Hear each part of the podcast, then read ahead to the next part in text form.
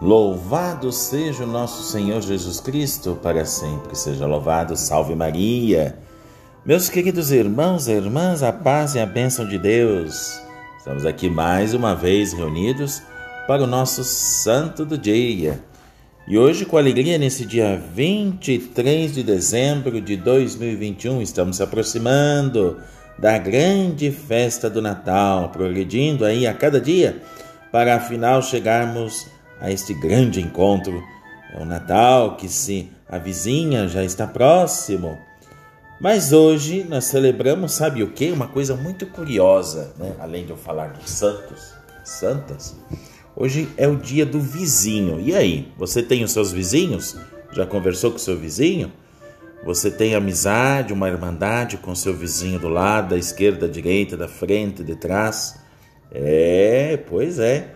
Reconhecemos nossa responsabilidade cristã para com todas as pessoas que Deus coloca em nossos caminhos, que é a nossa vizinhança, né? outros lugares é chamado as colônias, amigos, né? que fazem parte, né? de certa forma, da nossa casa também, amigos queridos. Então, que Deus abençoe a todos aqueles que são os nossos vizinhos e vizinhas, né? E que esse, essa bênção seja recíproca para cada um e outro. Portanto, hoje na Polônia a gente vai celebrar um dos santos mais representativos da alma polonesa, é São João Câncio. Ele é famoso. Glória daquela nação e esplendor do seu clero, como diz a liturgia. E ela acrescenta: honra da universidade e pai da pátria. Veja, de fato, Apesar de ser pároco, foi ele por 50 anos catedrático da Universidade de Cracóvia, onde dois séculos depois, Karol Wojtyła seguia cardeal e arcebispo, e depois papa, não é? Apesar da violência dos tempos, São João Câncio distinguiu-se pela humanidade e caridade. Pouco antes de morrer, ainda recomendava a paciência, a doçura e a caridade, junto ao cuidado do todo especial para com os pobres, enfermos e órfãos, como sendo a arma mais preciosa dos cristãos. Teve a coragem, além de todo mais, de peregrinar a pé até Roma e também a Jerusalém. Acreditam? Que homem de fé, não é mesmo?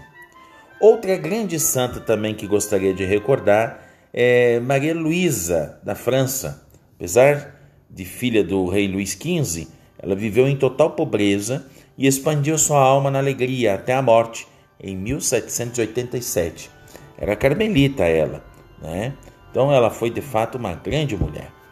Afinal, também em Chartres, na França, é venerado também hoje o bem-aventurado Ivo, bispo e confessor, falecido em 1114. Pois é, meus queridos irmãos e irmãs, os grandes apóstolos, apesar da, da tenacidade, como vimos, das lutas, nos ensinam uma coisa muito preciosa. Todos a paciência têm, a doçura, e antes de mais nada, todos sempre seguem a grande vida caridosa, a caridade. Que nós possamos imitar esses grandes homens de Deus. Portanto, eu desejo a todos nesse dia, amanhã véspera de Natal, nós vamos estar aqui num momento bem especial. E voltamos com muita alegria amanhã com edição especial, dia 24, com os Santos, mais um momento celebrativo. Se Deus quiser.